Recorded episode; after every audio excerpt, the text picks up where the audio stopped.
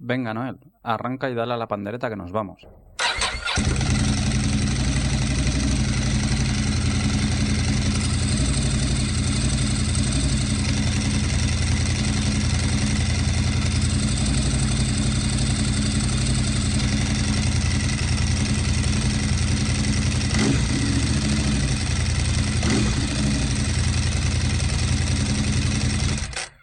Estás escuchando Embrague en Seco, el podcast para los que vamos en moto.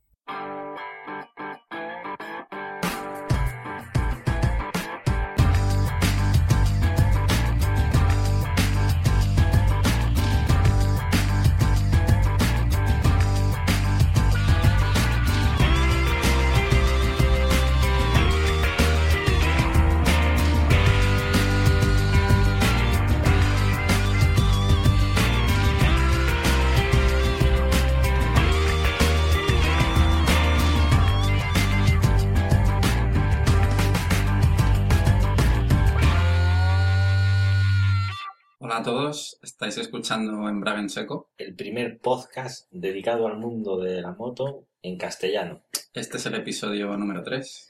con fecha 1 de mayo de 2010. Bien, Noel, ¿cómo estamos? Muy bien. Al final, ¿qué ha pasado hoy con el tiempo? Pues ya lo ves. salíamos, no salíamos. Sí, ¿no? Y al final por la mañana estaba lloviendo, luego ha secado muy rápido, después ha salido el sol, aquí en esta zona se veía un poco más, más oscuro, o sea que ha sido un día extraño. Y creo que los que vienen también son por el estilo, según dicen. Sí, la verdad es que yo no, te- no las tenía todas conmigo a la hora de salir. Bueno, ya viste el Meteocat, cómo Sí. estaba, que daba lluvia, pero en fin, No, en general casi todos. al final no se ha podido salir. Lo que he visto yo el viernes es gente, porque el viernes por la tarde he tenido que ir, bueno, me he acercado a Figueras a... Ah, y por has unos visto guantes. gente en moto, Sí, gente que venía, sí, sí, a pie. pero de salir y No, tal, no. con ropa, Sí, sí, con ropa, sí, sí, no gente que, que ves entre semana sí. que vienen más o menos de trabajar, no, no, he visto gente equipada hasta arriba, parejas incluso. Ah, sí, parejas sí, es verdad. El viernes yo creo que ha salido mucha gente. Mm, Yo antes salía mucho entre semana, sobre todo por las mañanas, y, y sí que, bueno, alguna vez encontrabas a alguien, pero era raro, ¿no? Mm. Yo no sé, yo no sé el resto de la gente, bueno, los que nos estén escuchando, cómo, cómo tendrán el panorama meteorológico este fin de semana, pero aquí en Cataluña, aunque se prestaba para salir porque es fin de semana de carreras, Sí, eh, pues las previsiones, por lo menos por Gerona, no han sido muy halagüeñas. Daban lluvia, al final es que no se ha arrancado a llover, es el problema, ha estado como medio sí, tapado. y tampoco ha caído, pero bueno, es lo que te digo, aunque eran tres días o así, tú te marchas, ¿no? O sea Mm. que la verdad es que te va a venir bien, y si llueve bien, en- por otra parte también es bueno, limpia un poco las carreteras, y mientras luego deje unos días para que seque y podamos salir, estupendo. Yo creo que, bueno, mira, también Sí. tiene su lado bueno. Bien, de todas maneras es sábado, todavía queda mañana para salir. A mí me hubiera gustado grabar, si no mañana por la noche, me hubiera gustado grabar el lunes, por el tema de comentar las carreras. Sí. Porque yo he visto, he estado viendo un poco los, los, los entrenamientos esta mañana. Lo que pasa es que Yo no, no los he visto. por temas de viajes ya sabes que pues hemos tenido que grabar hoy. De todas maneras, yo, bueno, sigo llevando el reloj que parece que en vez de llevarlo en la muñeca lo llevo en el cuello. No, no sé cómo has llevado tú la semana, pero yo siempre con la misma impresión de que con 24 horas al día no, No da suficiente. no, no da A suficiente. mí más que las 24 horas al día es el fin de semana. Siempre he pensado que tenía que tener tres días, porque quieras que no, uno lo dedicas a, a hacer esas cosas que entre semana no te ha dado tiempo. Otro yo creo que se debe dedicar a descansar, pero enteramente, y otro al ocio, ¿no? A salir y hacer cualquier cosa. Así que no sé, a ver si, si va mareando las jornadas y hacemos cuatro días de trabajillo. Bien, hay bastantes noticias breves y cosas que comentarte. La primera que te quería comentar es el tema de que, bueno, ya sabes que grabas un podcast y entre podcast y podcast pues van surgiendo noticias que, claro, evidentemente pues no te da tiempo a incluirlas como lo de la, la famosa nube tóxica, porque creo que fue grabar el último podcast, no sé si al siguiente día, creo que es cuando se suspendió el, el Gran Premio de Japón y ya Sí. se aplazaba hasta, hasta Vale. hoy que tocaba Jerez. Pues ya sabes más que yo. ¿De qué nube tóxica estamos hablando? Porque yo no me he enterado de nada. Sí, pues mm, un volcán, un Ah, volcán, del volcán. del volcán en erupción. Entonces, Joder. más que nada por el tema de los vuelos. Eh, cancelaron vuelos. Se ve que todo el material estaba en Japón, o parte del material. Sí, para... pero los pilotos no. No, los pilotos no. Los pilotos no, pero el tema de logística, bueno, ya sabes que lo avanzan, Sí. lo, lo van avanzando antes. Y yo creo que es eso. No sé si... Bueno, grabamos, creo que al día siguiente o al, Y pasó esto. o al otro sí pasó esto. Vale, vale. Y, y sí, se suspendió y, y hasta hoy, hasta hoy Jerez, que ha seguido la, bueno, que es la segunda cita, también ha dado tiempo, bueno, ha habido pilotos a los que les ha venido bien el parón. Entre ellos Rossi, que sabes que se lesionó también haciendo motocross. Entre, entre No, que tampoco me grabamos, había enterado. pues también se ha, Joder, debido dar ¿cómo un, se ha debido dar un, un golpe haciendo cross y tenía una clavícula. No se la llegó a fracturar, ni, Pues- ni tuvieron que intervenirle finalmente, pero ha estado bueno. Joder, pues fíjate que la había visto en los medios en alguna cosa y no me dio la sensación. Igual le pasó después. Pues ha estado Ujú. renqueante, sí, de la,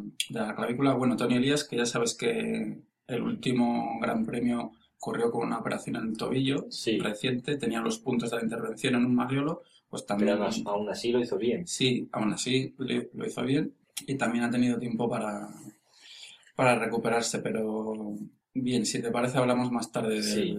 del tema de carreras. Bueno, de carreras, cuando estéis escuchando este podcast, pues se habrá celebrado evidentemente el Gran Premio de Jerez, Jerez. pero comentaremos un poco por encima el, el tema de los, de los entrenamientos cronometrados que han sido esta mañana del sábado. Pero entonces, perdona, ¿se quedó Japón cancelado? En principio, no. O sea, ¿no? No. Lo dejan en suspenso para meterlo Lo entre dejan- medias sí, de alguno, lo o sea, dejan en suspenso, lo dejan en suspenso y aquí me pillas porque creo que hay fecha, pero ahora mismo no. Bueno, de todas formas, lo que sí que imagino es que alguien se estará dando gustazo con ese material allí en Japón, ¿no? Con el hecho de que no han venido. bueno, vamos a ir calentando, ¿no? Vamos a ir calentando, sí, sí.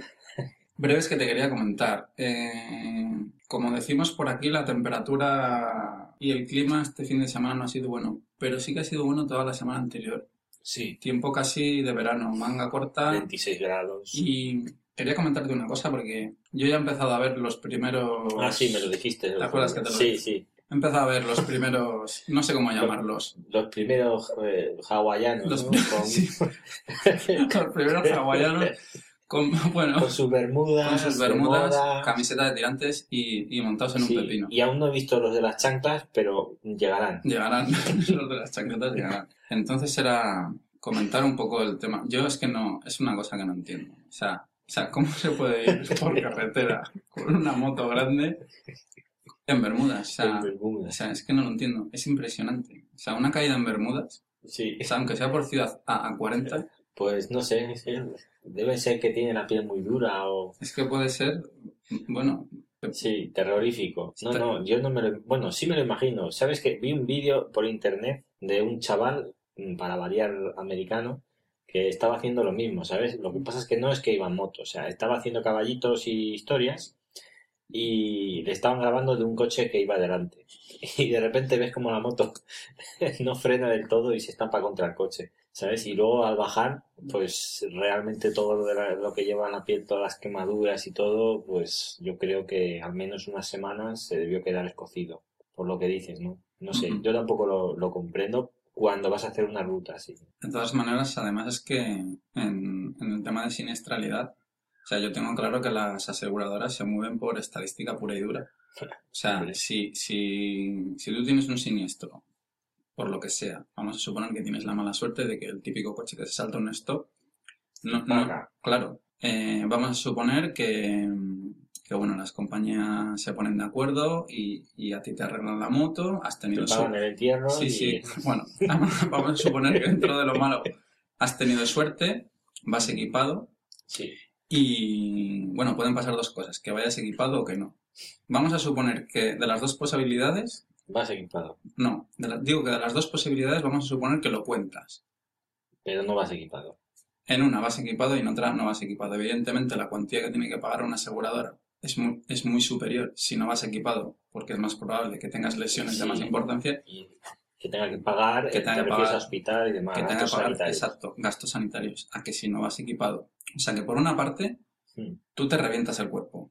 Sí, Tienes más números para hacerte mucho más daño. Sí.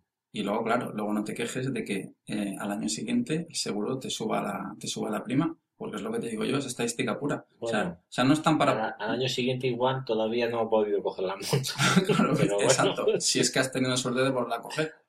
Pero a lo que me refiero es que, mm, Sí, que es eso, que se mueven por estadística, o sea que ellos no están para perder dinero. Entonces, si, si ellos tienen esos gastos porque... Algún lado. Claro, porque los siniestros, o sea, tienen esos gastos que se deducen de la cuantía que tienen que pagar de los siniestros, Sí. luego a ti te suben la prima, o sea que es que es... Bueno, no, lo peor no es que te la suban a ti. No, no, Lo bueno, peor es que ellos llevan años todos. diciendo lo del bonus malo y famoso y no es cierto. Es decir, se la suben a todo Dios. Yo recuerdo cuando, creo que lo hablamos en, parece que en el de pruebas o en algún otro podcast salió brevemente el tema. Yo recuerdo cuando pagaba 12, 13, 14 mil pesetas por un seguro de moto y a partir de ahí, después me parece que fue cuando entró en vigor el tema de que ellos tenían, o sea, las aseguradoras tenían que hacerse cargo de los gastos sanitarios eh, de los accidentados y entonces con esa excusa hubo un golpe tremendo, es decir, la subida fue muy fuerte, ¿no? Y claro, decías, hostia, pues si yo no he tenido ningún tipo de siniestro nunca, ¿por qué tengo que pagar por los otro, por lo demás allá y tal? Y dices, bueno, vale, lo aceptas. Pero es que luego a partir de ahí la escalada de subida de precios ha sido continua. Y a veces yo recuerdo estar con algún asegurador y decir, pero si no tengo ningún siniestro, ¿por qué me suben a mí también? No, es que los demás, es que ha habido caídas, que tal. Y dices, bueno, pero no está el bonus malo, el famoso. ¿Por qué no hay un doble baremo? Es decir, no, no, es que mm, se suben las primas. Vale, perfecto. Y es lo que dices tú, pues al final realmente repercute en todos. Claro que repercuten todos, porque es lo que te digo yo. O sea, se sube la prima porque, porque claro, a ver, que iban a subir estaba claro, porque es normal, cada año va subiendo la vida, que están para ganar dinero también, pero si encima tú, Les das. claro, les das pie a, a que las cuantías que tengan que pagar por siniestro sean más elevadas, está claro que luego las primas... Sí, que pero, son- pero luego ahora está la otra parte. Y es el tema, o sea, aparte de lo económico, es eh, ir tal cual, es decir, natural, ¿no? Con las bermuditas. No sé, yo pienso que aparte, supongo que también lo habrás comentado por el tema de decir, hostia, ¿cómo no te pones un mínimo de protección, ¿no? Claro, es que yo la- no lo entiendo. Es una, es una cosa que no, no entiendo. De hecho, no entiendo cómo no está sancionado. O sea, tanto que nos quejamos de radares, Bueno, de guardarraíles. A ver, es mi opinión particular, Sí. ¿eh? Es mi opinión particular. yo es que... Porque sí, del tema este de el Pera Navarro, que se podría hacer, se podrían hacer tres, tres podcasts sí, pero a y lo mejor aquellas- ni dedicarle. ni dedicarles. Madre Y, mía. y aquellas chorradas de que si el casco Sí. tántrico tan famosas y tal. Bueno, sí. O sea, yo no entiendo Y karma. Y el karma. Sí, sí, yo- o sea, yo, sinceramente, soy de la opinión que en carretera, al menos, o sea, se tenían que llevar, o sea, como mínimo, parte de arriba con protección dura. O sea, y si a un tío lo pillan en camiseta de tirantes, Sí. o sea, Lo- multarlo. Lo que o sea, pasa yo es que sí.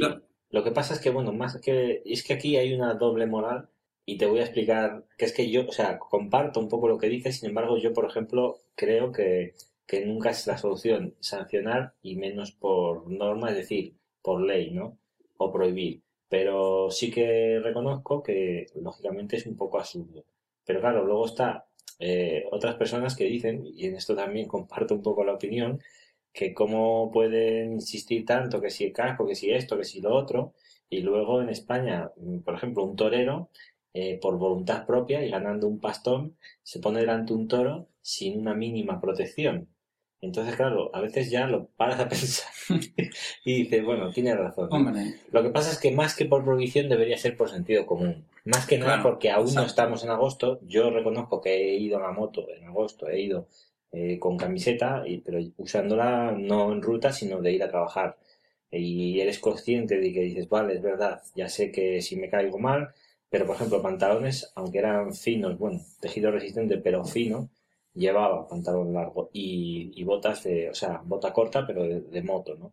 Pero bueno, al margen sí que creo que en los días que estamos, que tampoco hacía mucha calor y que hay prendas de rejilla para dar y tomar, pues, claro, es no que ahí lo has dicho tú, es que si fuera a decir es que no hay equipamiento o, o hay poco donde elegir, pero ahora mismo de verano Sí. agujereado, tienes Sí. equipamiento de sobra y para, para no pasar calor. Y es más, es más barato, evidentemente, que el equipamiento de Eh, sí, invierno. sí, no, no, es cualquier cordura agujereada sí. de verano es mucho más barata que, que, que Que, una cordura claro. pura y dura una chaqueta de cordura Sí. pura y dura de, de invierno, por ejemplo, de Dainés, buena, en temporada de 300 euros no te baja. En Que, hablamos también de gente que la usa, o sea, no estamos hablando solo, o sea, del hecho de salir de ruta, ¿no? Sino que tú los has visto mm, en plan recorrido de ir a trabajar o de lo que sea, o de moverse, ¿no? Me refiero, o, o no, o has visto en plan, o gente haciendo curvas, o... A ver, he visto de todo. A ver, yo, claro, a mí me llama la atención porque les he visto en carretera abierta, que es lo que a mí me, Ya. me choca más. Porque Pero no era cerca de ciudades. No, no era cerca de la ciudad. Si yo hubiera... A ver, si tú ves a un tío en camiseta y dices, joder, pero ¿dónde va este con un, yo qué sé, con un Sí. R1? Pero bueno, es lo que dices tú. Dices, bueno, vendrá de trabajar o habrá hecho un desplazamiento corto. Ya te llama la atención porque es que ya, a mí Sí. me llama la atención. Pero claro, encontrarte a ese mismo tío en una carretera Por ahí, por ahí, que Vale, dices, vale. joder, es que hasta que llegas a este punto has tenido que hacer Sí. un buen tramo de... Pues todavía lo veo, todavía lo veo menos sentido. Y es lo que te comento. O sea, que es que equipamiento hay. Igual que comentabas tú en, el, en uno de los podcasts anteriores, comentabas que, no sé si era con el tema de las ruedas o... No me acuerdo exactamente que comentabas, joder, es que la gente se gasta 12.000 euros en una moto y, y, y luego el casco. al Eso, casco, el sí, casco. se compra luego uno de Claro, 100 y- euros. Y luego se compra uno de Un poco 100 más. euros. Entonces, bueno, yo no entiendo cómo la gente se gasta 12.000 euros o 13 o 15 en una moto Y se gasta ciento y pico en una chaquetilla. es que una chaqueta de cordura, ya te digo.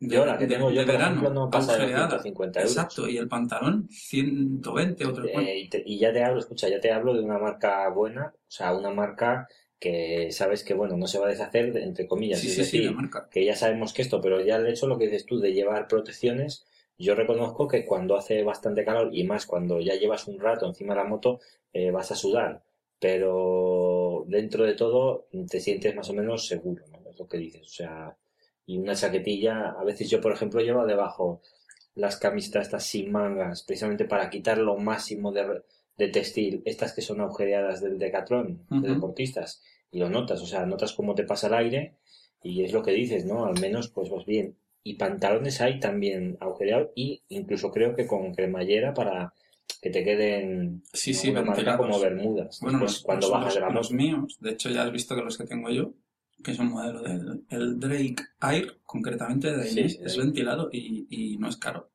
No sé si son Sí. 120 euros. Sí, en torno a ese precio tienes la mayor parte de pantalones. En fin, bueno, yo mi consejo es que si salís, pues que lo hagáis, que lo hagáis equipados. Más noticias breves. Eh, hay un nuevo foro de usuarios de Ducati en Gerona. Sí, Se llama-. Bueno, no creo que esté muy indexado en Google todavía, entonces para acceder dejaremos el link en el, en el, en el blog. Es desmozg.mforo.com y es un foro muy sencillo y es un foro que se ha creado básicamente para que la gente de mm, que va en Ducati, ¿no? de la zona de sí, de la zona de Gerona contacto. se ponga en contacto y que pueda quedar para hacer las salidas. Y te lo comentaba porque gran parte de, bueno, de los usuarios de este foro, entre los cuales me incluyo, que estábamos en ducatistas.com, Sí, eh, no es que hayan dejado de estar en Ducatistas, no, no, han migrado. Sí, simplemente se ha creado este foro porque en Ducatistas, eh, bueno, los que hayáis entrado en, la, en, en esa página web sabéis que, que ha habido unos cambios. Antes había unos apartados del foro por zonas geográficas. Estaba la zona de Barcelona, la zona de Gerona. Sí, eh, los administradores del foro han tomado la decisión de eliminar la, Las zonas. de eliminar las zonas. Sí, ¿no? Mm, Piensan que Se crearían en su. Sí, piensan que el tema de hacer subforos por zonas geográficas, pues hace que la gente se conozca menos. nacional. Sí, no.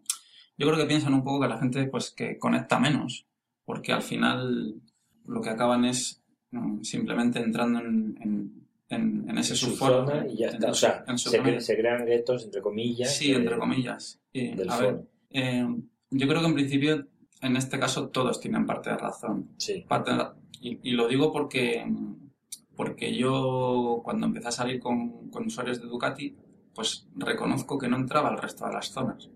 Simplemente me movía en la zona Claro, Gerona. tuya. Pero también entiendo que, que, que es bueno que, que haya una subzona para que puedas Sí. contactar con gente de tu, de tu, vamos, de tu ámbito geográfico. Sí. Porque claro, entiendo que tú no vas a, claro, tú puedes hablar con un tío de Sevilla, ¿no? Pero puedes entiendo que puedes, Puedes hablar tener más. cierto contacto porque contacto, lo conozcas, hayas coincidido en alguna salida, pero no es como Claro. con los de tu zona que los tienes al lado. que los tienes al lado para salidas más habituales, incluso salidas entre semana. Bueno, sea como fuere, pues ahí se ha creado este, este foro nuevo y mm, hablaremos con, bueno, con un usuario.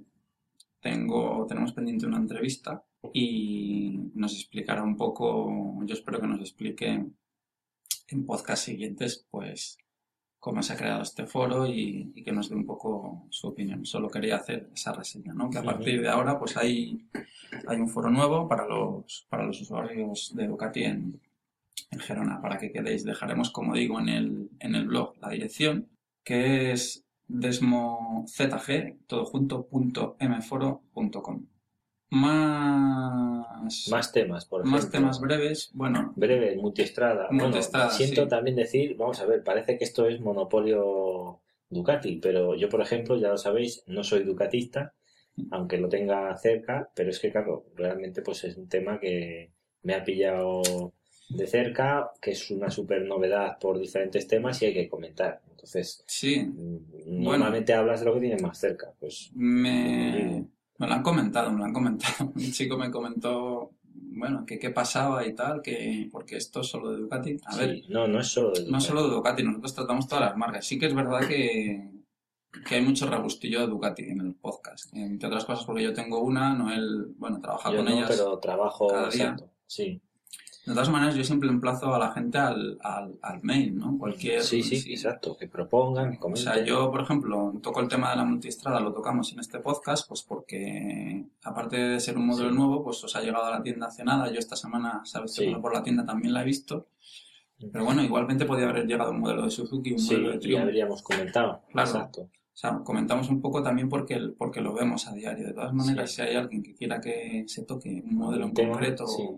Mira, es que ha salido esta Yamaha nueva o lo que sea, o esta onda, y creo que lo, pues Lo que pasa es que hay un detalle y es que yo reconozco, ya te digo, aunque no te sea usuario Ducati, que es que Ducati como marca, eh, al margen del resto, es decir, eh, igual que Triumph también en ciertos aspectos es una marca un poco particular, mm, Ducati es un submundo con, con personalidad propia dentro del mundo de las motos. Entonces, a veces cuando hablas de las japonesas, mm, puedes englobar a casi todas o a todas directamente, pero por ejemplo, Ducati mm, difícilmente la puedes englobar dentro del resto de las motos porque, como ya hemos comentado a veces, ¿no? comparte o no comparte precisamente ¿no?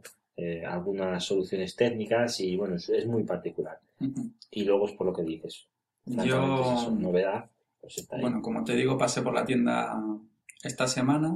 La verdad es que la he visto de refilón. Sé que eh, ya hay pruebas en publicaciones, en, Sí. en blogs y en internet. La verdad es que no me lo he mirado mucho.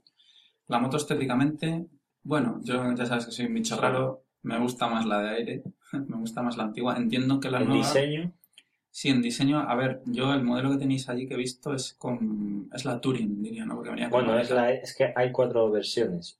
Eh, realmente eh, serían dos y dos, es decir, dos básicas, que es la básica o la básica con ABS, y luego dos S, que son la S Sport, sin maleta, sin caballete central, eh, sin puños y tal, y luego la S Touring, que sería la full, o sea, con los puños, con todo, ¿no? Las versiones Que es la que tú has visto. con... Con sus detalles de carbono, etcétera, etcétera. Sí, yo ya te digo que no... Bueno, me gusta más la de aire, la estética. También fue muy criticada en su momento. Sí, También a lo mejor es porque el tema de las maletas no, no me gusta como... No me ¿cómo le gusta queda? Pues quedan. dentro de todo lo han integrado algo mejor que, que- es decir, dentro de lo que son las maletas, por ejemplo, hay motos que yo creo que las tienen bastante clavadas, entre comillas, como puede ser la FJR 1300, que es una moto la que sobre todo depende de en qué color, eh, se integran bastante bien. Y yo creo que en la Ducati, mm, no te voy a decir que la mejor, pero bueno, están también bastante majas, a mí me parece, en cuanto a integración, ¿no? Ahora, el diseño a mí sí me gusta, o sea, me gusta más porque es una línea más tipo Tiger o, más moderna, es decir, eh, o más común, ¿no? Quizás por eso igual, no sé si es por lo que a ti no te agrada tanto, porque claro, la anterior era un poco rompedora. Sí. Parece que le gustaba solo a sus dueños. O sea, era muy particular. A ver, es que a mí la anterior me gusta más porque las líneas son más redondas. Son... Esta sí, la veo moderna, la veo en consonancia con las líneas actuales de Monster y de la Superbike, un poquito más afilada de líneas. Mm, Sí, angulosas, es Más que es la tendencia. Sí, sí, sí, está claro día, que es la líneas tendencia. A mí me gusta la otra porque... Por eso, porque... La redondez. La redondez, me gustan más esas líneas redondas.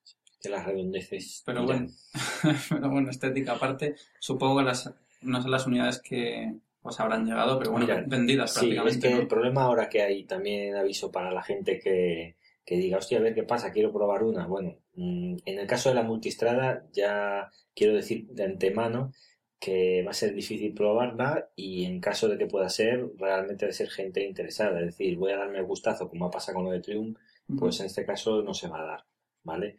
Pero aparte tardará un poco porque igual que con la Hypermotor, con la 800, o sea, la Así que 796, no, seis. eh, ahora mismo están todas vendidas, entonces nosotros las que tenemos, por ejemplo, entran y ya están vendidas, son de clientes, eh, lo que se tarda en el papeleo, en que venga a recogerla y salen, es decir, la puedes ver mientras está en la tienda, pero no, hay suficiente stock para poder de- tener los concesionarios motos de allí fijas, que la gente las vea, y aún mucho menos para Una probar. unidad de pruebas. Entonces, claro. hasta que no hayan hecho un stock suficiente para ya haber cubierto todas la- las ventas y stock de tener en tienda, pues yo supongo que no saldrán de pruebas.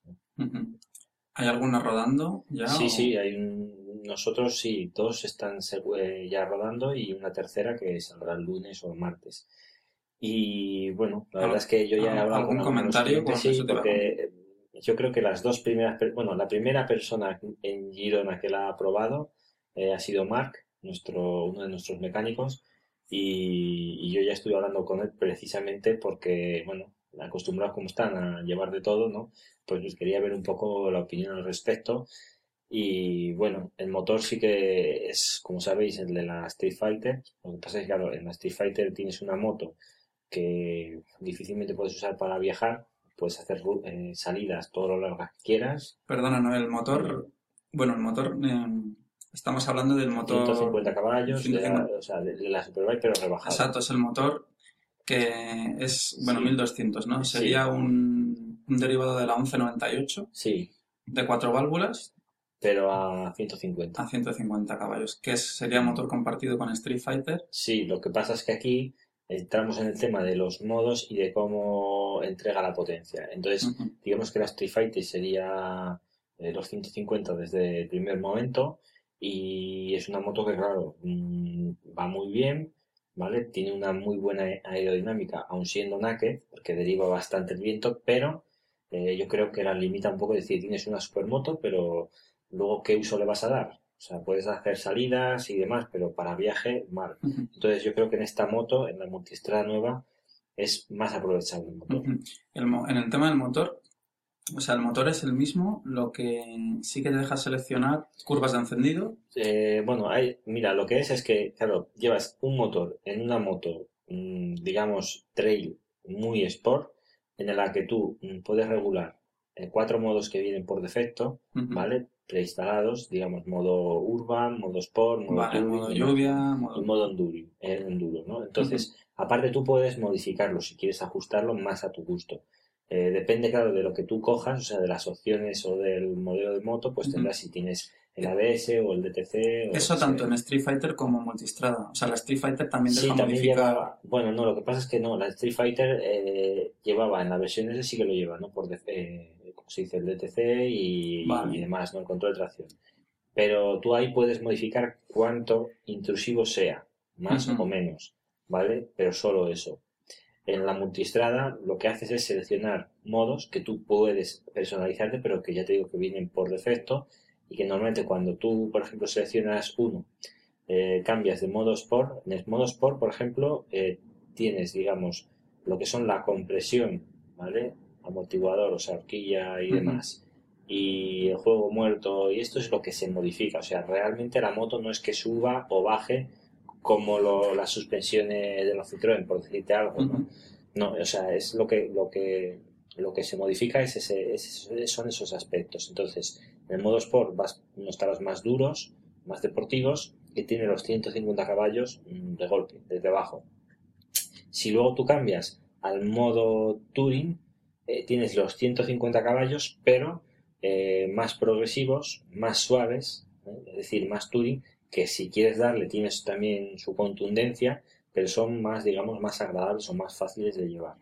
Y luego, aparte, modifica también un poquito, ¿no? Y si, por ejemplo, cambias, por decir ya algo más radical, a modo enduro, Mark me dijo que realmente se notaba mucho, es decir, que era, bajaba bastante más la moto, la suspensión era más blanda, te limita a 100 caballos y claro, el tacto del gas es distinto. Claro, cuando cambias de modo, la suspensión se ajusta electrónicamente. Sí, lleva, sí, además se puede ver porque llevas, eh, por ejemplo, en la horquilla o en la parte trasera, lo que pasa es que en la trasera, eh, en el, o sea, en el amortiguador trasero queda tapado, pero en la horquilla delantera puedes ver cómo salen de, digamos, donde nosotros regularíamos eh, los tornillos con, ¿vale? con un destornillador, ahí lleva una especie de capuchones con un sistema de cableado y lo hace automáticamente. O sea, él recibe la señal y, y bueno, por medio de un mecanismo, pues te lo ajusta. no tienes que tocar nada, lo puedes hacer incluso en marcha. ¿Cuál, cuál crees que es el, el cliente al que apunta este tipo de moto?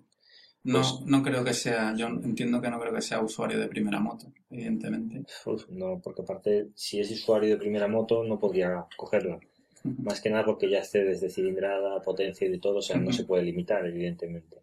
Pues Pero esto persona con experiencia entre 35 y 45. 35 en adelante, pueden ser 50, 55, que de hecho eh, los primeros clientes están por los 40 y muchos, y, y otro que estaba, o sea, que pasa los 50. ¿vale? Eso te iba a comentar. Que ya tenía, por ejemplo, uno ya tenía una multistrada full equip. Eh, anterior. ¿Qué tipo de cliente pregunta por la.? ¿Hay gente joven que pregunta por la multistrada o, o, o venimos más los, los puretillas? A... Ya gente, hombre, no te incluyes, que puretillas, tiene un tío joven y. venimos a preguntar por. No, es gente más de, más de 40. Más de 40. Para arriba, sí. Generalmente sí. Y ya tirando a los 50. Es gente que, por ejemplo, en BMW también han venido, pero con la boca pequeña, ¿sabes? Aunque algunos sí que han venido con su cazadora y tal, y diciendo bien claro que, bueno, es que yo quería verla porque estoy hasta las narices de mis 100 caballitos y de tener lo que tengo siempre. Es decir, hay gente que ha cambiado, ha tenido incluso 3, 4 GS, diferente, eh, digamos, diferente año, ¿no? Incluso la Aventure, luego han cambiado a otra normal o lo que sea, ¿no? pero que quieren algo más, o sea, quieren disfrutar otras sensaciones y claro, esta moto es otra historia, en curvas no tiene nada que ver. Eso te iba a comentar, porque rivales directas, supongo que la GS... La Tiger, no, la GS no, o sea, para empezar, por ejemplo, la Tiger, en mi opinión... La Triumph, estamos sí, la Triumph Tiger, digamos que con sus 115 caballos, con el motor 1050, la horquilla que lleva, los frenos que lleva y luego el peso que tiene, el comportamiento, quitando que el amortiguador trasero sea algo más blando, o sea, es más en ese aspecto, pero por lo demás, es, digamos que era hasta la salida de la multiestrada la más trail sport que había en el mercado, por encima de las GS. O sea, que podías hacer curva rodilla suelo, ¿vale? Pero la multiestrada en eso aún va más allá. Y, bueno, claro, ya el tema de potencia aún se nota más. Si con la otra ya ibas sobrado, pues aquí eh, yo creo que tendrás para aburrirte, ¿no? Entonces, hay casos, por ejemplo, esta gente de BMW que, claro, pasan los años, tienes un modelo que ha subido un pelín de potencia, pero está donde está, eh, con, donde igual las variantes, sobre todo, son tema de equipamiento, es decir, eh, cómo tú equipas la moto, ¿no? Es lo que te sube más el precio o te la puede hacer más exclusiva, pero llega un punto que supongo que si llevas 15 años, te lo digo 15 años porque conozco algún caso, o los, o los que sean, o sea, más de 10 con el mismo tipo de moto, pues yo creo que en este caso está justificado, ¿no? Que su interés, que vengan y vean a ver qué es lo que, Hombre, ofrece Ducati. Yo, yo sí que la veo, bueno, yo sí que la veo un poco rival, veo ahí la rivalidad entre, entre BMW GS y, y Multistrada 1200, pero es un poco lo que comentaba, creo, en el anterior podcast. Yo creo que es, que es beneficioso, es beneficioso que, que en este sentido, en este sector de mercado, el monopolio no se le lleva a una marca. O sea, yo estoy convencido de que, de que em, en este tema, o sea, eh, si hay competencia entre modelos, es un hecho que hace que las marcas pongan toda la carne en el asador y que, bueno, que, es que o sea, yo creo que el, usuario final recibe un mejor producto quizá por el mismo dinero, ¿no? Porque a lo mejor una moto como la GS, que yo entiendo que es una moto indiscutible, ha reinado en su sector mucho tiempo, eh, quizás en BMW, al ver que no hay una rival tan directa, se, pueden relajar, ¿no? Se pueden dormir un poco. Sí, porque, bueno, ellos saben que tenían todo lo suyo vendido, como lo que dice, sus clientes fijos, que yo ahora tampoco crea, creo que, que, realmente vayan a notar un descenso en sus ventas, porque el público que compra la GS es el mismo de siempre. Algún caso hay que viene de otras marcas o japonesas, y yo, por ejemplo, conozco uno se la ha comprado y luego la ha vendido porque ha visto que no podía ir de curvas como él acostumbraba y que, digamos, no era el tipo de moto que buscaba. Pero el perfil de gente que compra la GS yo creo que más o menos seguirá siendo el mismo. Es decir, yo creo que lo de Ducati puede rascarle a algún usuario, sobre todo lo que decimos, gente que ya la lleva desde hace más años y busca otras sensaciones, ¿no? Porque, eh, como acabas de apuntar, el tema de cómo a veces las marcas eh, se ponen o se, ponen las pilas y buscan la vida para mejorar en sus modelos, yo creo que en este caso se nota. O sea, cuando la tienes delante y empiezas a ver lo que es la moto, por ejemplo, cuando le explicas al cliente cómo funciona, tienes para media hora explicándoselo por encima. O sea, es francamente una moto compleja en el sentido en que ves que realmente han hecho mucho trabajo, ¿vale? Por, por incorporar una serie de ventajas y de mejoras muy bien estudiadas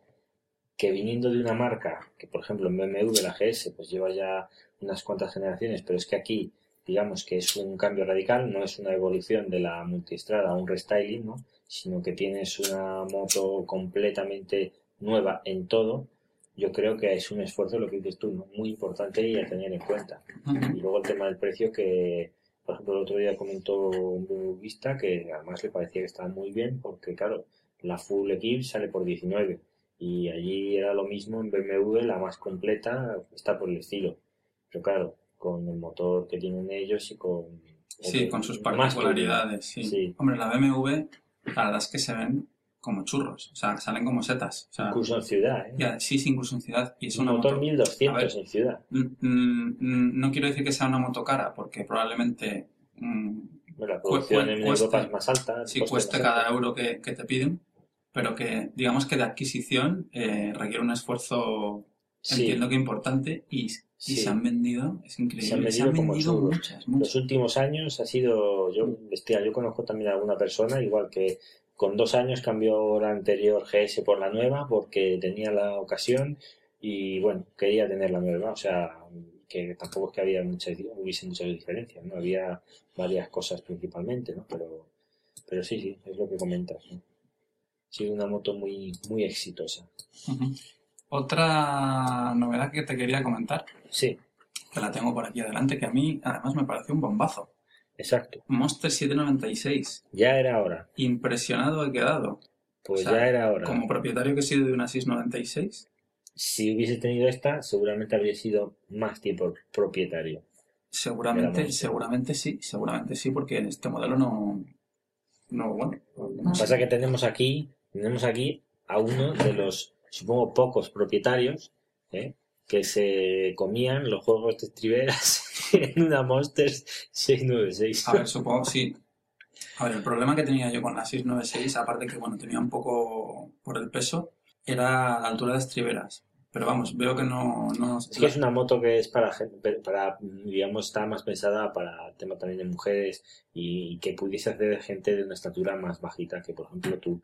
Para que no nos haya visto, nos conozca en persona, mi compañero es tiene ya cierta altura. ¿Cuánto mides? A ver. Bueno, cierta altura, unos 79, unos 80. 80. Tampoco soy un gasol. Hombre, no.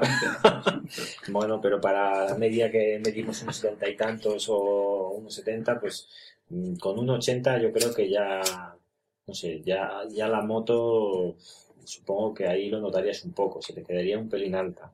Sí, lo que notaba era la distancia, la distancia libre al suelo, sobre todo de estriberas que luego se corrigió con, se corrigió con la 1100 que eran, no sé si eran, venían a ser 4 centímetros, pero vitales, porque en, curvas y tampoco hace falta, hacía falta, yo por lo menos no, no necesitaba tumbar mucho. Sí, Las estriberas rozaban, la pata cabra también. Eh, en foros también hay algún post por ahí de, de experiencias en este sentido. La palanca de cambios también doblada por tocar, o sea... Vale, vale. A ver, en la 1100, aparte de que hay más distancia libre al suelo, Bueno, es que, es que es otra configuración. Es decir, Claro, la sí, 1100 exacto. no es que la hayan variado, es que es lo que pide. Es decir, el cilindro trasero es más, o sea, los cilindros son más, eh, más grandes. Es normal entonces que el asiento esté también más alto, que el trasero ocupa más espacio. ¿no? Pero luego, aparte, lo que dicen, el basculante es monobrazo, no es igual. Y en esta nueva 796, digamos que es como tener una 1100, solo que algo más cómoda. De, bueno, el motor es el 796, que es el estrenado en la, La Hypermotor. en la Hypermotor, Mm. ¿no? Vendría a ser un... a 87 caballos, que me parece que la Hypermotor no sé si saca los mismos, saca menos, ¿te acuerdas tú? Pues la verdad es que aquí me vuelves a pillar porque no me Sí. acuerdo. Lo que sí que te puedo decir es que la 696 anunciaba casi 80 caballos, 81. pero al cigüeñal, no a la rueda. A la rueda se quedaba en... 50 y... Sí, creo que no llegaba a 60. Bueno, a ver, yo que la he tenido, te puedo decir que para las carreteras que tenemos, Iba suficiente. bien. Iba bien, entiendo que es suficiente. Pero bueno, el tema de la, del motor de la 796, básicamente tendríamos lo mismo que la 696. La Yo- configuración de, de dos cilindros con embrague en aceite, lleva antirrebote. Sí, Eh, la 1100 lleva el, bueno, lleva el motor grande, el 1100, embrague en seco. La, no, la he visto en fotos, la claro, la- 796. es que la historia es que, claro, la 1100 sobre todo es precio, o sea, precio. El precio es lo que yo creo que la hace más, hace que la gente se tire para atrás, Ujú. porque había un salto muy fuerte, ¿no? En la 696, bueno, las diferencias, aparte de cilindrada, la 696 viene con, con basculante asimétrico, Sí, la 796 y la 1100 vienen con ya el viene con monobrazo, sí. un poco más de rueda, 180, ¿no? 180, En la- luego el basculante, ahí, perdón, el subchasis trasero ya es distinto, con nuevas asas, Sí, he visto que ha luego, cambiado sí, el asiento. y- el asiento es más ancho, más cómodo, más confortable, me parece que es un pelín más alto, pero no mucho más. Más distancia libre al suelo. Exacto. Y luego eh, manillar dos centímetros más alto. O sea Ujú. que no, no, de- no es una 696 aumentada de motor, para nada. Es una 1100 con el motor 800. Viene a ser, yo creo, un poco lo que fueron las S2R 800 en su Sí, momento. eso te iba a comentar, que se vuelve a la Sí. segmentación de antes. Sí, Eh, muy acertada. Hay algún componente que, bueno, en la 796 que ya se ve con un poco más cali- de más calidad que en la 696. Se ve más manilla armadura, Sí, que ya lo montaban las Sí. S2R, las S2R Sí. 800. Eh, equipo de frenos, eh, igual, Brem- sistema Brembo. pinza radial, Sí, sí, pin- pinza Pero bomba axial, bomba. Sí, bomba axial, tanto en 696 como en, sí. como en 796. Si ya quieres la radial, te tienes que ir a la... Lo que pasa es que en esta, ahora que sepamos, no hay, no hay versión S y no creo que haya. Pasará un poco como la Hypermota. Si la habéis visto, la 796, no hay versión S, pero realmente ves que, bueno, tira más a pata negra que a básica, ¿sabes? O sea, realmente el que pague los poco más de 9.000 euros que, que costará, disponible ya en breve, este, este mismo mes, tendrá un- una máquina que seguramente, sobre todo más que por potencia en sí ya, también por, por par, por cómo, por cómo empuja y desarrolla, algo, digamos, bastante más rutero, ¿no? Porque quizás, con, con aunque con su goma, con la que lleva la Monster 696, en ciudad era una maravilla, porque la metías por donde querías, yo creo que a la hora de hacer ruta se podía notar esa pequeña falta de aplomo, ¿no? Ujú. que ahora le da esto, luego una nueva postura, Sí, el manillar veo que va más alto incluso que en 696 y que en 1100. Al menos creo que lleva como... Las Sí. torretas son, un poco más elevadas. son un sí. poco más elevadas. Dos centímetros, dicen. ¿no? Ujú. Aún no lo hemos visto, ¿eh? o sea, por ello. Cuando... Dentro de dos semanas, más o menos, o sea, a mediados de mayo. que pueda estar disponible. Sí. Ujú. Y Bueno. luego, pues, no sé. Manetas de freno regulables. Bueno, aquí Sí, estamos viendo unas un fotos. detallito estético. La verdad es que es preciosa. La mires. Por- Ah, bueno, mira, y no había- la nueva gama Art, que fue, quiero hacer un inciso, y es que no entiendo, a mí yo es una cosa que realmente me ha sorprendido, que se han vendido eh, muy pocas unidades con, con el tema de la personalización de los colores de, del Monster Art. Entonces, claro, normalmente cuando alguien compra una Ducati, que ya es un público que tiende a ser algo más exclusivo o a buscar algo un poco más selecto, a mí me sorprende a veces que por una cantidad eh, que no sean 200 euros, poco más, que tenías estos colores, eh, muy poca gente lo ha hecho, ¿no? Nosotros, por ejemplo, hasta que no trajimos el Rosso GP, que es el mismo que lleva la, la Moto GP, eh, pero bueno, eso, con esa coloración, la gente al verlo es- no se había animado, es decir, con lo que eran las muestras ni siquiera preguntaba, ¿no? Pero quiero deciros que hay una nueva gama ART para este modelo, para la Monster 800, y hay algunos de los diseños que, que son muy, muy atractivos, porque lo que hacen es recuperar, en vez de un color en sí, son unos pequeños detalles, o sea, una línea de colores. Y están todos basados en modelos antiguos de Ducati.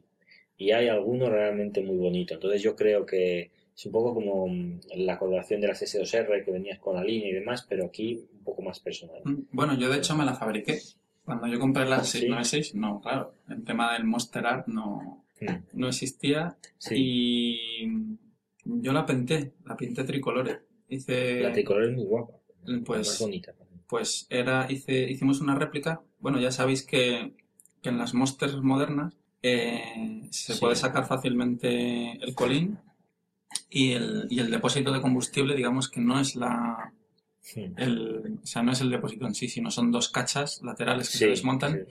Las desmontamos y hicimos una réplica de la, de la S4R, S, Mm. tricolore.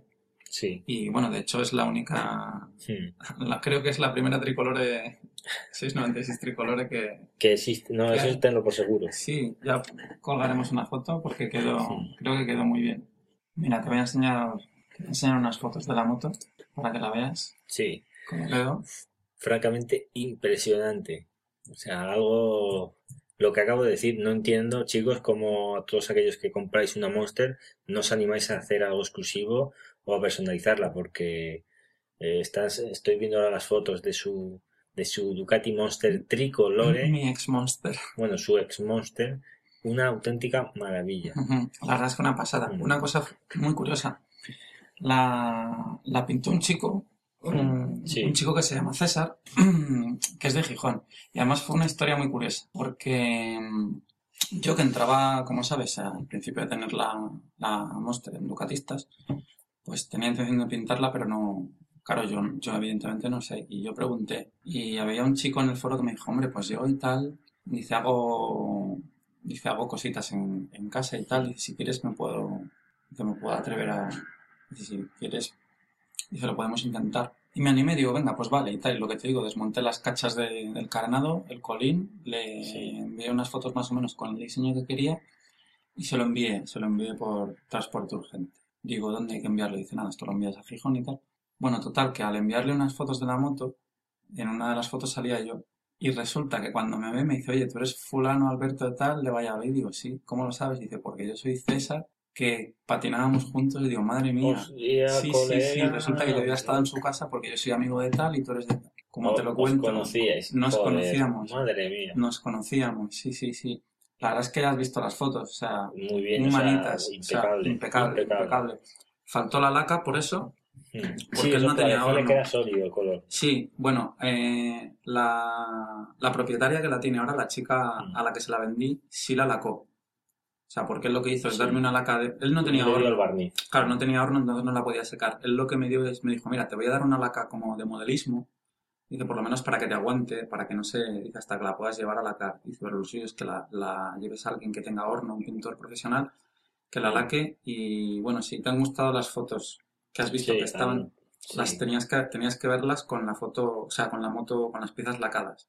De fábrica. O sea, si, te, si te dicen que ha salido de, de fábrica así, ¿Lo crees? te lo crees. Preciosa, preciosa. Bueno, ¿eh? pues por, por eso os digo que es que realmente son unas motos con un diseño mm, muy currado y, y, por ejemplo en estos nuevos colores ART de la 796 que se basan todos en modelos eh, o réplicas de modelos ya antiguos de Ducati hay algunos muy bonitos ¿no? y, y más que nada lo digo porque a veces o sea yo reconozco que me- a mí me gustaba cuando iba en moto y a veces me cruzaba con Ducatis y venían dos o tres seguidas y venían dos Ah. bicolor, una tricolore y hostia, no sé. Mira, nosotros estamos ahora mismo, Noel, aquí tienes la, el navegador, tienes la página web donde vienen, sí, Sí. es verdad que los colores de, bueno, los Monster Art sí que han cambiado en la 796. Eh, a Aparte ver, de los tres básicos, estos son los negro, tres, va- sí, negro, plata, rojo. que son los colores sólidos, Sí. ¿no? Luego, a ver, Bueno, tenemos aquí un, Este es uno de los Monster Art, digamos de los de antes, un sí, lila, un lila. pero este sería, pues eso, ¿no? Similar a los anteriores. Eh, lo bonito es verlo, hay una animación que ahora no os puedo decir cuál, pero que es también de Ducati, donde se muestra el color eh, del que procede, lo que os acabo de decir, Ajá, y el original. Ahora estamos viendo una basada en la Corse, En la cosa preciosa. exacto, que queda el depósito, la parte de abajo negra, con la franja blanca y Ah, luego arriba roja. mira, hay una Esta, esta versión de Ducati mecánica Comenta, con los logotipos, sí, con los logotipos de Ducati mecánica de clásicos. sí, Sí, sí, también muy bonita, roja con la parte de arriba con la blanca. parte de arriba blanca. Ahí va, esta también. ¿Sabes cuál es? Sí, esta es- esto es una Polesmart. Hay una Sí. decoración Polesmart con aquellas franjas que llevaban en el depósito, que eran unas franjas transparentes para que se Sí. viera el nivel de... Exacto. Y un metalizado, un metalizado que parece de como si el depósito fuese aluminio. Sí, el amarillo, el amarillo Ducati. Este es el, el Esto, otro, el, es- esto sería otro negro. pero con la franja Vale. detrás. Otro negro, bueno, el blanco, blanco, blanco perla, la roja, normal. Otra- Ahora volvemos a, a otra mecánica, otra Ducati mecánica, modelo antiguo. y esto es una tricolore, Sí, exacto. pero con el logotipo de los 70. Luego tienes otra con un fondo metalizado muy guapo, azulado. Sí, también con el logotipo de... Vamos a dejar, si te parece, en el blog el El link a... para que lo veas. Sí, porque la verdad es que- la pena. Y esta que me gusta mucho a mí también, la anterior, la, la negra con las Sí. rayas doradas y el logo de los... Y el logo de los 70, que Sí. hay una versión de mi modelo, de la Sport 1000, y exactamente igual, eh, sale de fábrica así, solo para el mercado americano. Ah, Sí, sí, porque no, aquí exactamente no la he visto, pero en algún foro extranjero, en, en Ducati MS, por ejemplo, se pueden ver. Eh, Pues este es un tema que estaría bien comentar en algún otro podcast, que es las personalizaciones de las motos a nivel de pintura, porque es algo que muy pocas veces la gente se anima a preguntar, pero realmente la moto, que digamos es algo pequeñito, ¿no? O más fácil de hacer, podría dar mucho juego más allá de los colores de serie, no solo en Ducati, sino en cualquier marca, ¿no? el- siguiendo un poco con la ficha técnica, bueno, cárteres, se llevan los Sí. cárteres, los Bacural, ¿no? De nueva fundición, ya no son los cárteres, bueno, de, las- de los antiguos modelos con los, Sí. cárteres refor- los cárteres reforzados con, en los que se veían todos los nervios. Ahora viene el cárter, bueno, el cárter moderno. ABS, posibilidad, Sí, opcional. opcional. La opción de ABS, Bueno, para la gente que empiece, porque tened en cuenta que ahora mismo toda la gama Monster y toda la gama Hypermotor se puede limitar con el A2. O sea, y bueno, también se podía con el anterior carnet, pero es decir que toda la vamos a todas, sí, 696, o sea, 796 y toda. 1100. Hypermotor 796 y Mi 100. Lo que pasa es que, bueno, claro, la gente normalmente va al precio más asequible, pero se olvidan que si quieres una moto, si realmente te gusta el concepto y quieres una moto para años y quieres sacarle partido, las 1100 eh, la puedes limitar, después la puedes volver a dejar full y, y tienes una moto que realmente puedes tener muchos años y sacarle partido, ¿no? Ujú. Hombre, pues yo la veo. ¿Crees que se puede comer un poco en ventas a la 1100? Totalmente, porque la 1100, la 1100 era para gente ya muy concreta, que sabía lo que quería, que entendía lo que era la 1100, porque el problema yo creo que a veces es hacer entender a una persona que no ha llevado moto nunca o que ha llevado scooters o poca cosa que es una 1100, no, lo- no, no lo comprende, ¿no? Y más cuando le dices que la diferencia de precio es de 8.000 y algo a 11.000 y pico. Claro, o más. 796 estamos hablando de precio, poco más de 9.000. poco más de sea, 9.000. Sí, o sea, para... máximo 9.500, depende, Sí. no sé, depende, supongo. Yo para mi gusto, sí, sí, bueno, a ver, yo para mi gusto, para acabar de dejar redonda la 796, con Sí. 200 euros más, una bomba de freno radial Sí. y la dejas Y ya... es- bueno, y si quieres ir más allá, unos escapes y ya está. O sea, realmente tienes una moto todo uso, porque es todo uso, es decir, para hacer salidas a un muy buen ritmo, las SD2R no se quedan cortas, no hay más que no, no, o siempre... sea, ah, sí, sí, siempre Y aquí hablamos de un bastidor aún más preciso, ¿no? O más, eh, una función aún más fina. Y, y bueno, son motos que yo creo que además con esta nu- nueva posición de conducción aún, aún es más agradable, ¿no? Luego también, pues yo creo que las pueden hacer eso, uso para diario, incluso para llevar al trabajo y demás, ¿no? Porque sigue Ujú. siendo ese concepto de menos es más de Ducati, ¿no? Ligeritas, y fáciles de mover. Aquí tengo una tabla de posibles rivales, Sí, pero a ver, posibles rivales: Kawa Z City medio, BMW F800R, Triune Street Triple y Yamaha FZ8. sí. Pero yo la verdad es que por, digamos que un poco por carisma, solo veo como rival directa La la Street. Triumph. Exacto, las, tri- las demás no son rival en absoluto, tampoco, yo tampoco lo creo. La Kawa es una moto, digamos, un precio muy asequible, un poco Quiz- vale para todo, Quizás pero la BMW también muy polivalente. Lo que pasa que la BMW, eh, ahí se nota un poco que, han- o sea, realmente buscan, buscaban, o yo creo, en mi opinión, coger un segmento a base de, de decir, de ajustar un precio, y hay muchos componentes que se echan a faltar, creo, o sea, es decir, tú ves la moto y a mí me parece que, que, que no está a la altura, y la que dices tú, la Street, es la que seguramente sí que sería una competencia, o es una competencia más directa, porque aparte su motor es una maravilla, empuja como una bicilíndrica, pero con más potencia. O sea que tiene un poco lo mejor de cada, de cada mundo. Bueno, y luego, ¿qué más tenemos por ahí? Pues bueno, pasamos un poco de sección de noticias. Si quieres, te comento un poco lo de los entrenamientos de. Sí, ¿qué es lo, cómo han estado? ¿Cómo han estado? A ver, yo te, te, te cuento. He visto 125 y MotoGP. La verdad es que en Moto2 me he quedado ya. Dormido. Me he quedado dormido, me he quedado groggy porque no. A ver, eh, Mar Márquez, pole. Mar Márquez, pole. Y segundo, Paul Espargaró y luego Efren Vázquez. Tiene pinta de... A ver, es lo que comenté en el anterior podcast de la, de la carrera de, de Qatar. 125 está animadillo. Está animadillo, sí, hay 5 o 6 pilotos y, y es guerra de rebufo. Y está muy bien. Incluso en entrenamientos eh, se pasaban. Joder. O sea, no solo... no sé. No, no, es, es que se les- yo creo que se les nota ese ímpetu, ¿no? O, como decir, que de- del que quiere llegar, quiere hacer y, y les da igual tener la moto que tengan, ¿no? No sé si es por juventud o por qué, pero desde luego que es lo que Mm, dices. No, pero a ver, yo creo que era un poco eh, inédito hasta ahora, porque siempre los entrenamientos, siempre como mucho podías ver algún piloto que aprovechaba la rueda de otro, pues un poquito para marcar, intentar marcar un Mm. tiempo, pero no, no, es que ha habido un momento que es que se han pegado dos o tres pasadas que no parecían entrenamientos. Sí. Parecía... Yo creo que igual es que son conscientes de que cualquiera tiene posibilidades de, Sí, sí. de- de Ujú. ganar, ¿no?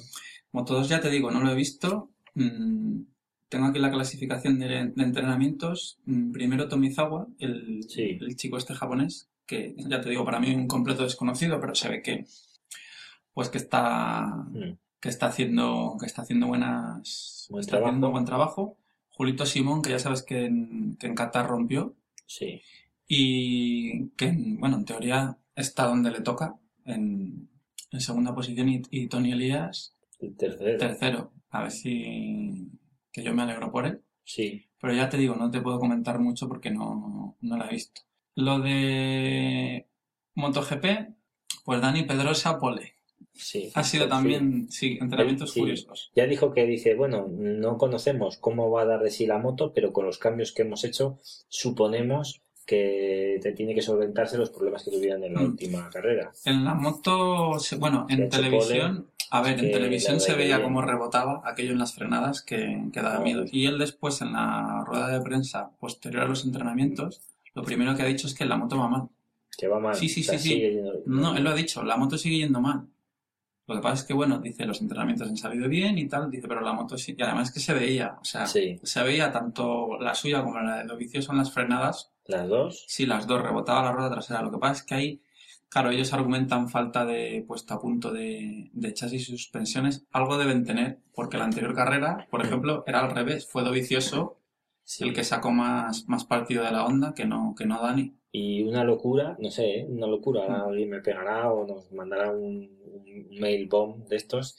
Eh, este chico no podría, o no sé, si cambiase de moto, por ejemplo Ducati, ¿qué podría pasar? Porque ya lleva un tiempo con Honda, Honda, Honda, no sé, y además los cuatro cilindros, yo creo que sí, a veces tendrían que probar, ¿no? Mm, Bueno, ya sabes que mi teoría es que en un par de carreras en Europa el baile de fichajes va a ser ya... Pues yo apuntaría que alguno de estos le vendría bien ser, Ducati. va a ser importante. Lorenzo... Lorenzo segundo, bueno, Y Stoner, Stoner tercero. Stoner tercero. Y una curiosidad, después del tema este de Rossi, del golpecillo y demás, ¿cómo ha quedado? Rossi diría que ha sido quinto. Rossi quinto. No, cuarto o quinto, creo que sale de... Sí, bueno, ahora es que me vuelves a... Bueno, más o menos por ahí estará, pero me refiero, mientras no esté muy abajo, No, no, no, no. supongo que aún lo llevará Mm, como para plantarles cara. mm. Eh, Hayden, que es lo que te comentaba. Hayden, claro, no sé si era Rossi cuarto.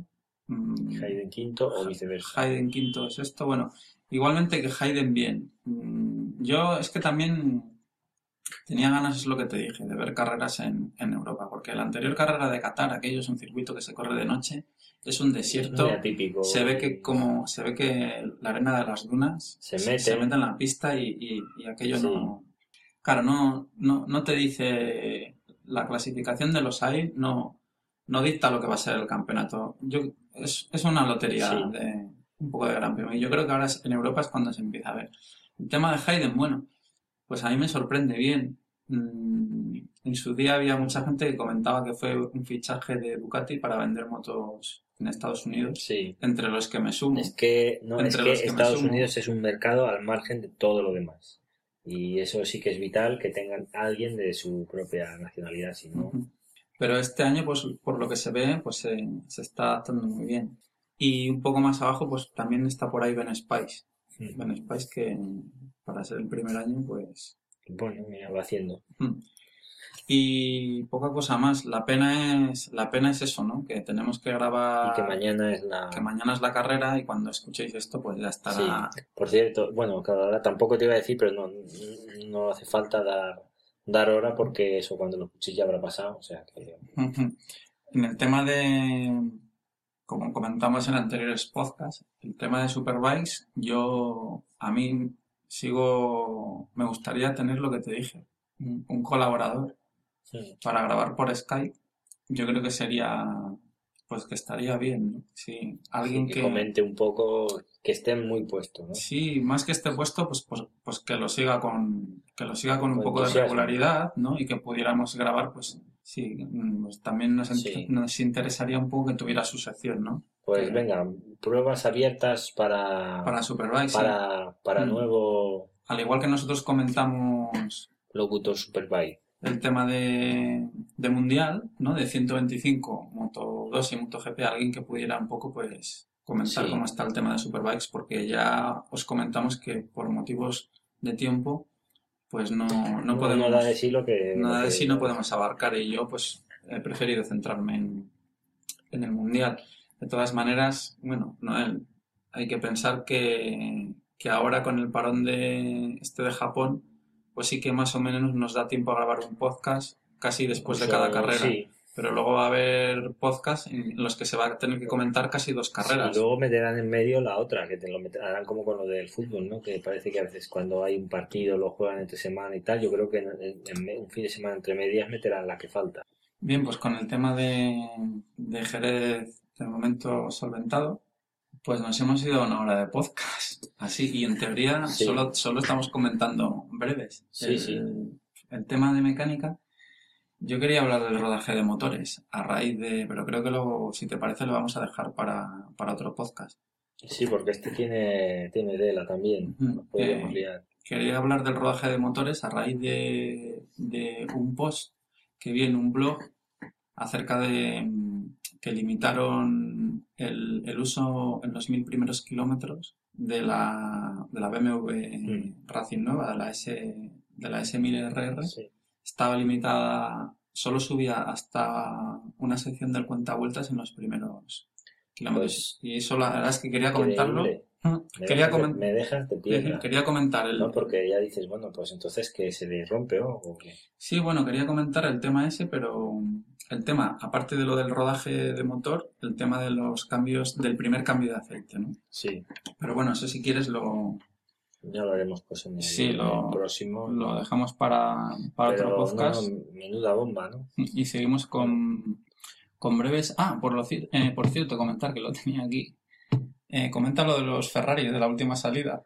Uf, bueno, la última, decir que es, bueno, también quiero mm, comentar en público que es una suerte a veces poder salir con Alberto, con mi compañero, quien nos habla aquí al otro lado, porque es una persona que lleva un ritmo muy fluido y la verdad es que se disfrutan mucho más las salidas, ¿no? Aunque a veces siempre apetece ir un poco más a cuchillo y tal y cual, pero normalmente cuando sales, o sea, cuando dices voy a hacer kilómetros mm, y no tienes ninguna pretensión, Vas tranquilo. exacto, ¿no? Entonces el ritmo que llevas es muy bueno y, y yo disfruto, ¿qué quieres que te diga? Y, y en la última que quedamos, bueno, nos llamaron para quedar con un grupo de Ducatis principalmente. Eh, claro, ellos llevan un ritmo más fuertecillo, no más alto. Además, creo que iban a hacer una ruta bastante más larga. Nosotros en principio habíamos quedado para, o habíamos pensado salir juntos, porque los dos teníamos pensado salir, pero una cosa rápida. Entonces dijimos, bueno, pues nos vamos y hasta donde lleguemos, ¿no? Entonces salimos, dimos nuestra vuelta, ¿no? llegamos los últimos, pero bueno, que los demás ya te digo que iban, madre mía, domingo yo estaba casi todavía medio dormido, pero un ritmo que no veas. Total, que cuando nos dimos la vuelta y ya continuamos por una carretera interior eh, de aquí de, de Girona, bastante pintoresca, ¿no? Donde se pasa algún municipio eh, muy particular, pues tomamos eh, un poco de, de relax en una... eh, bueno, hay una zona con unos bancos. ¿Decimos el sitio? O... Sí, es, sí, la carretera exactamente es la que va de, de Mieres sí, a, a Santa Pau. sí, Que eso, para los que no lo conozcáis y no sois de la zona de Girona o no vivís por aquí, pues sería una de las carreteras, una de las rutas de interior, sí, no de costa, que está pues tocando Olot, casi Sí. por, por Olot. sí. que yo te comentaba que, porque cuando veníamos te dije, es que eres el único tío que conozco que viene ducateando con Ah, hostia, una otra, sí. Bueno, se intenta, pero reconozco que como no lleves el día muy, muy fino, cuesta, ¿eh? Cuesta. Pero bueno, total, que fuimos por aquí. Sí, y sí. paramos. Nos, nos sentamos, nos sentamos en, el- en unos bancos Sí, y de repente se oye... un rugido.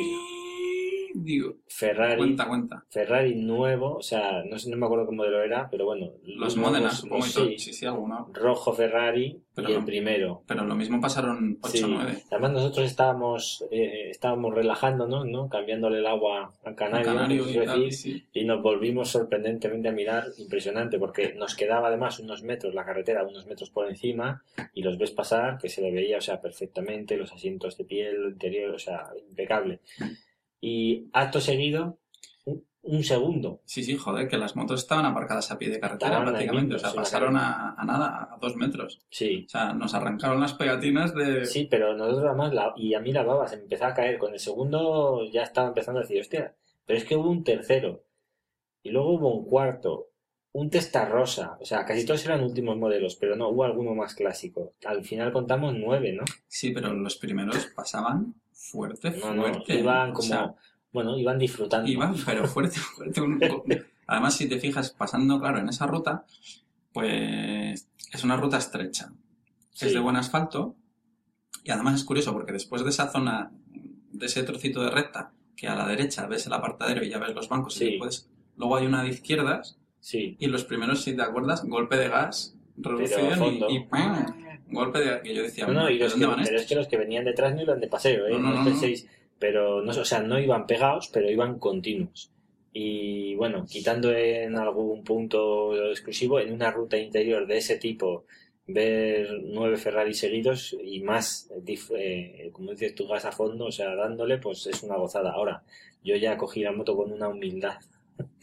Sí, poco sí. a poco. Zapatero a Sí. zapatos. No, no, incluso al final recuerdo que ya en el último tramo dimos con una Berlingo, ¿eh? que, que, hostia, además yo no tenía forma de pasarla, ¿eh? Entre que las curvas no permitían, no había tramo y el tío se debía conocerla esta y yo ya dije, no, mira, oye, ya llegará el momento, ¿no? Pero, joder, madre mía, era pura inspiración. Eh, bien, y bueno, si quieres vamos acabando ya. Sí, Yo la verdad es que ya ves aquí que tenía más temas en la recámara, pero creo que vamos a irlos dejando para, sí, para otros podcasts. Eh, queda pendiente hacer una promo. sí, Yo, como te he comentado, eh, estuve en Barcelona en un, estuve en un taller de podcast, ¿no? En un taller de podcast impartido por la, por la Campus Mac, que para los que no lo sepáis, la Campus Mac es una, pues una asociación de usuarios de ordenadores Mac que se dedican a hacer eh, quedadas y talleres durante el año y luego tienen un par de eventos, digamos, fuertes. Más fuertes. Sí, tienen un evento en verano. Eh, yo fui socio, yo tuve la suerte de asistir a un año a- a- al evento más fuerte en Barcelona y era un evento que se realizaba durante toda una semana, con hotel, te quedabas a dormir y era intensivo. Por la mañana talleres, pues talleres de tecnología de todos los ámbitos, Photoshop, Sí, eh, bueno, eh, Aperture, programas de fotografía de, sí, de profesional de entorno Mac, programas de vídeo, Final Cut, eh, taller de podcast, un poco de todo. Y luego una sala de sala de ordenadores pues para Sí. poder compartir con la gente pues los Sí, trucos, las vivencias y tal. Y como te digo, ellos van organizando también, aparte de los eventos grandes, Sí. talleres puntuales durante todo el año. Hicieron un taller de, de podcast en Barcelona al que asistí y organizado, ya te digo, por, el, por un chico que se llama Machuca, que es el, bueno, ese ahora mismo es el, el presidente de la, de la Campus Mac y que curiosamente tiene un podcast, tiene el primer podcast ah, sí, me comentaste. de, el primer podcast porno X. X español. Se llama Burbuja X. Sí. No vamos a desvelar más. O sea, si, ¿Ponen fragmentos o algo si de la- alguien... Yo no te voy a... Esto No, investiga, ¿no? investiga, esto no se Investiga y explica. Tú vete al Google y pon Burbuja X. De todas maneras, lo que vamos a hacer es dejar un link a, a- Allí en el blog. en, el, en el blog. Sí, eh, estuvo, bueno, él organizando el podcast y, bueno, una actriz, Dunia Montenegro, Sí. también. Buscar también fotos. eh, Sí, saber- por cierto, se interesó por nuestro podcast. Sí, Hmm. pues yo cuando quiera le... ¿Una entrevista o lo sí, que haga falta? una entrevista a fondo. a fondo. y la verdad es que una suerte, ¿no? Porque también había mucha gente que hacía podcast y pude, pude, sí, mm, pude intercambiar impresiones con, con unas chicas que además tienen dos podcasts que también iremos dejando en, bueno, en episodios sucesivos y iremos dejando los links, sí. Eh, una de las chicas tiene un podcast que es Torpes para Todo y otra chica eh, tiene otro podcast que se llama Podzap. Curiosamente, eh, tienen, tienen Triumph, salen en moto y bueno, nos hemos intercambiado los mails y hemos quedado también para hacer, para Sí, hacer una entrevista. Y la verdad es que, bueno, pues agradecer un poco la atención porque enseguida se ofrecieron mm, a prestarnos ayudas porque ya sabes que con el tema del, Sí, del WordPress, pues yo estoy un poco pez y enseguida me dijeron no te preocupes, ya te diremos el tema de las botoneras para que pongas los enlaces a iTunes y tal.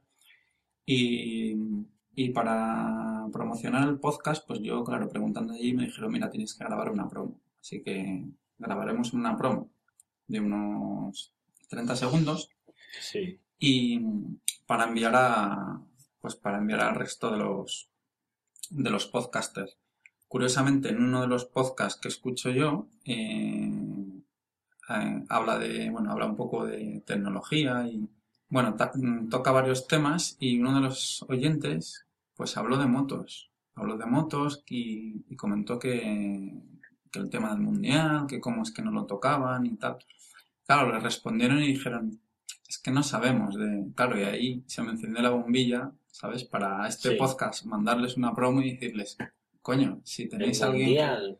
Sí, sí, sí, sí, exactamente. El, el chico quería, aquí. quería que hablasen de, pues del mundial.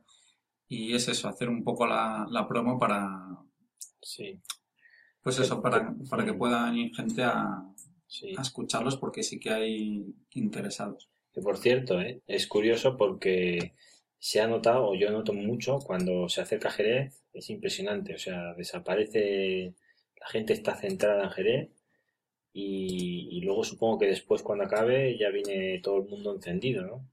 Y con ganas de salir aquí. Pero sí, sí, se ha notado y, y bueno, estamos deseando yo al menos que ver qué pasa mañana en MotoGP. Y bien, ya para terminar, eh, Noel, no me quería olvidar de, pues de comentar un mail que nos ha llegado. Nos ha llegado un mail de, de un chico, bueno, del foro monster696.es, Sí. Con el nick, el chico tiene como nick Bato, y nos envía un mail comentándonos que hay un programa eh, para, para teléfono, en este caso para iPhone, que lo que hace es, eh, te hace como unas medias de... es para controlar el gasto de combustible. El programa se llama Road Trip. Hay dos versiones, la Road Trip y la Road Trip Lite. La Lite es la versión más, más sencilla, que es la que yo la, la he instalado para probarla.